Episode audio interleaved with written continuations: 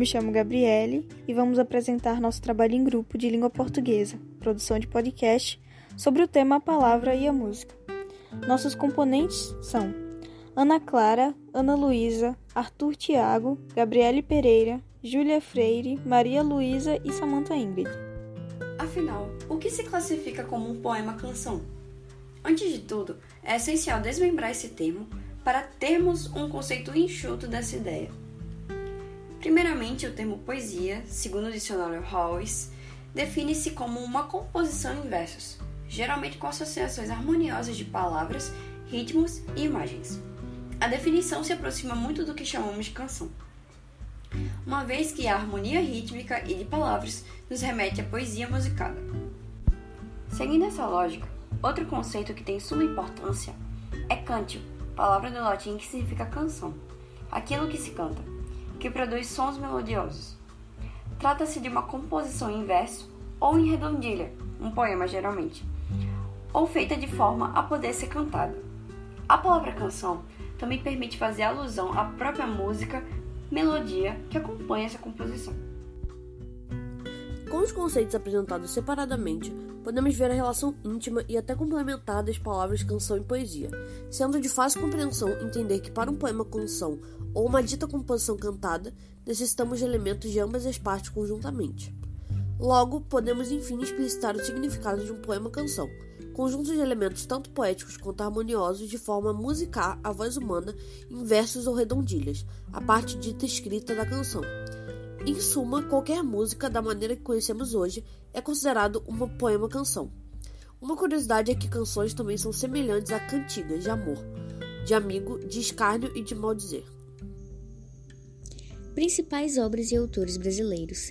Nem se quiséssemos, poderíamos falar tudo que é de praxe sobre os poemas musicais brasileiros, mas vamos citar alguns dos melhores musicistas e suas obras para exemplificar para vocês ouvintes, e até vamos recitar alguns dos melhores trechinhos. Começando com o celebre Zé Ramalho, que é conhecido por Chão de Giz, Cidadão Frevo e Frevo Mulher, que é extremamente tocado em junho. E agora vai um trechinho. Quantos homens eram inverno, outros verão, outonos caindo secos no solo da minha mão. O próximo é o seu Valença, que é o criador da famosíssima La Belle de Jour, a Anunciação e Morena Tropicana. E agora segue um trechinho da Morena Tropicana. Jaboticaba, teu olhar noturno, beijo travoso de um bucajá, pele macia, ai carne de caju, saliva doce, doce mel, mel de uruçu. Linda morena, fruta de vez temporana, caldo de cana caiana, vem me desfrutar. Na sequência vem Tom Jobim, com Garota de Ipanema, Águas de Março e Pela Luz dos Olhos Teus são dele. E agora segue um trecho de Pela Luz dos Olhos Teus são dele. Quando a luz dos olhos meus e a luz dos olhos teus resolvem se encontrar. Ai, que bom que isso é, meu Deus, que frio que me dá o encontro desse olhar. Caetano Veloso é autor e intérprete de Se Eu Não Te Amasse Tanto Assim, O Leãozinho e Sozinho. Às vezes, no silêncio da noite, eu fico imaginando nós dois. Eu fico ali sonhando acordado, juntando o antes, o agora e o depois. Por que você me deixa tão solto?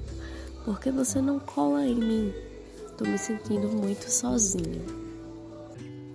Rita Lee. A santa padroeira das ovelhas negras é, sem nenhuma surpresa, quem canta Ovelha Negra. Agora só falta você. Erva venenosa, poison ivy, amor e sexo e mania de você. A gente faz amor por telepatia. No chão, no mar, na lua, na melodia. Mania de você, de tanto a gente se beijar, de tanto imaginar loucuras. Belchior. Clássicas músicas cheias de significado como Apenas um rapaz latino-americano, Coração selvagem, Alucinação e Como nossos pais foram escritas por ele. Menção honrosa a Elis Regina, que foi uma grande intérprete dessa última e tem sua performance no Fantástico lembrada até hoje. Já faz tempo eu vi você na rua. cabelo ao vento, gente jovem reunida. Na parede da memória, essa lembrança é o quadro que dói mais. Poemas que viraram canção. Já que agora vocês ouvintes se familiarizaram com o termo e tiveram exemplos, citaremos alguns poemas notáveis, os quais a princípio eram apenas poemas e que foram musicados no Brasil, só que dessa vez sem aqueles trechinhos. O primeiro deles é Circulador de Fulô. Ele foi criado por Haroldo de Campos em 1970, sendo posteriormente musicado e gravado por Caetano Veloso, que manteve até os neologismos e as marcas de oralidade do texto. Outro é O Azulão, um poema de Manuel Bandeira que foi musicado pelo compositor Jaime Vale e ganhou vida na voz de Nara Leão, lançado em 1969. Motivo: poema de Cecília Meirelles e música gravada por Fagner, lançada em 1978. Poema, 1999. Música feita de um poema escrito por Cazuza, mas gravado por Ney Mato Grosso. E Construção, de autoria de Chico Buarque, lançada em 1971. Dentre de todos os geniais artistas produtores de poemas canção, o grupo escolheu detalhar a obra e a história do célebre Chico Buarque. Carioca nascido em 1944, Chico já nasceu rodeado de intelectuais.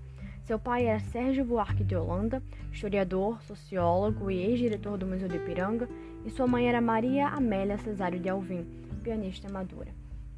Sua casa foi palco de diversas discussões sobre música e literatura, inclusive com convidados de extrema importância para o lirismo brasileiro, tais como Vinícius de Moraes.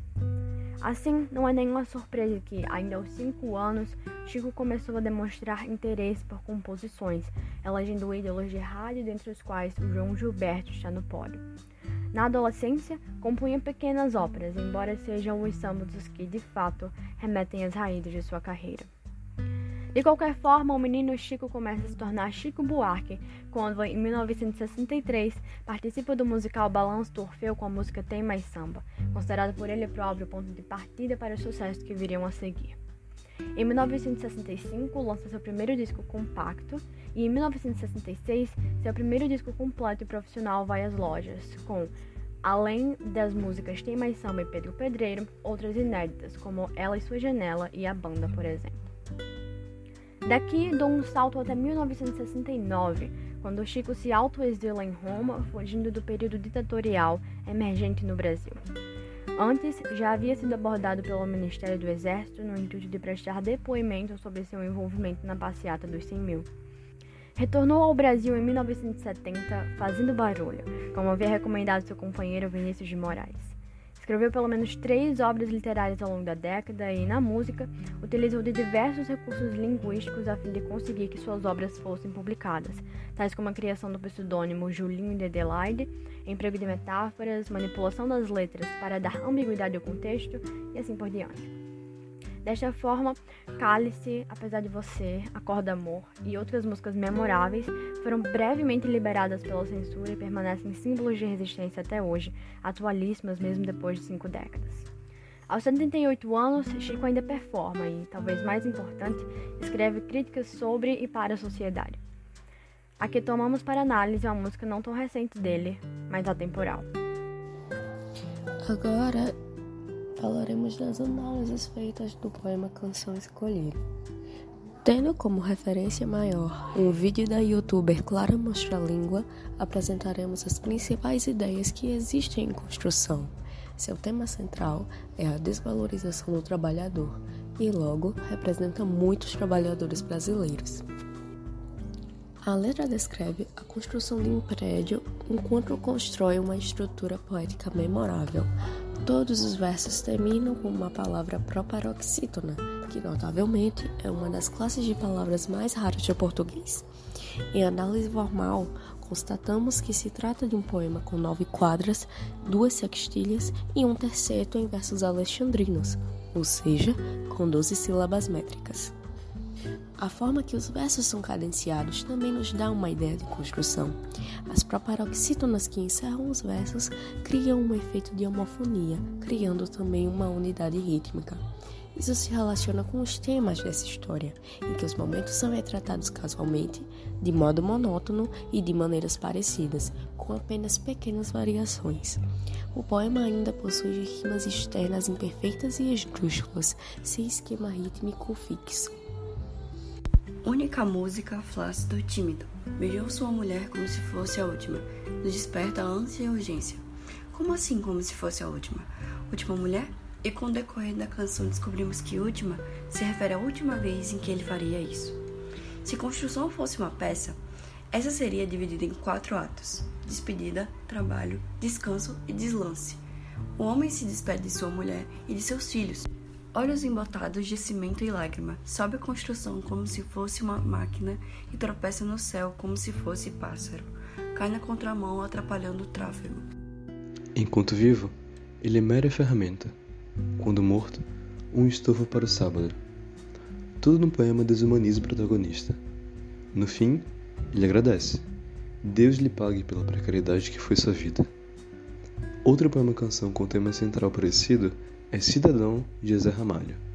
Nele, o eu lírico, um homem humilde, ajuda a construir um prédio e sequer pode entrar nele depois de pronto. Não uma pessoa digna de entrar, mas mera ferramenta usada para construí-lo. Enfim, para finalizar, nosso grupo deixará algumas recomendações de conteúdos que os ouvintes podem acessar nos links da descrição.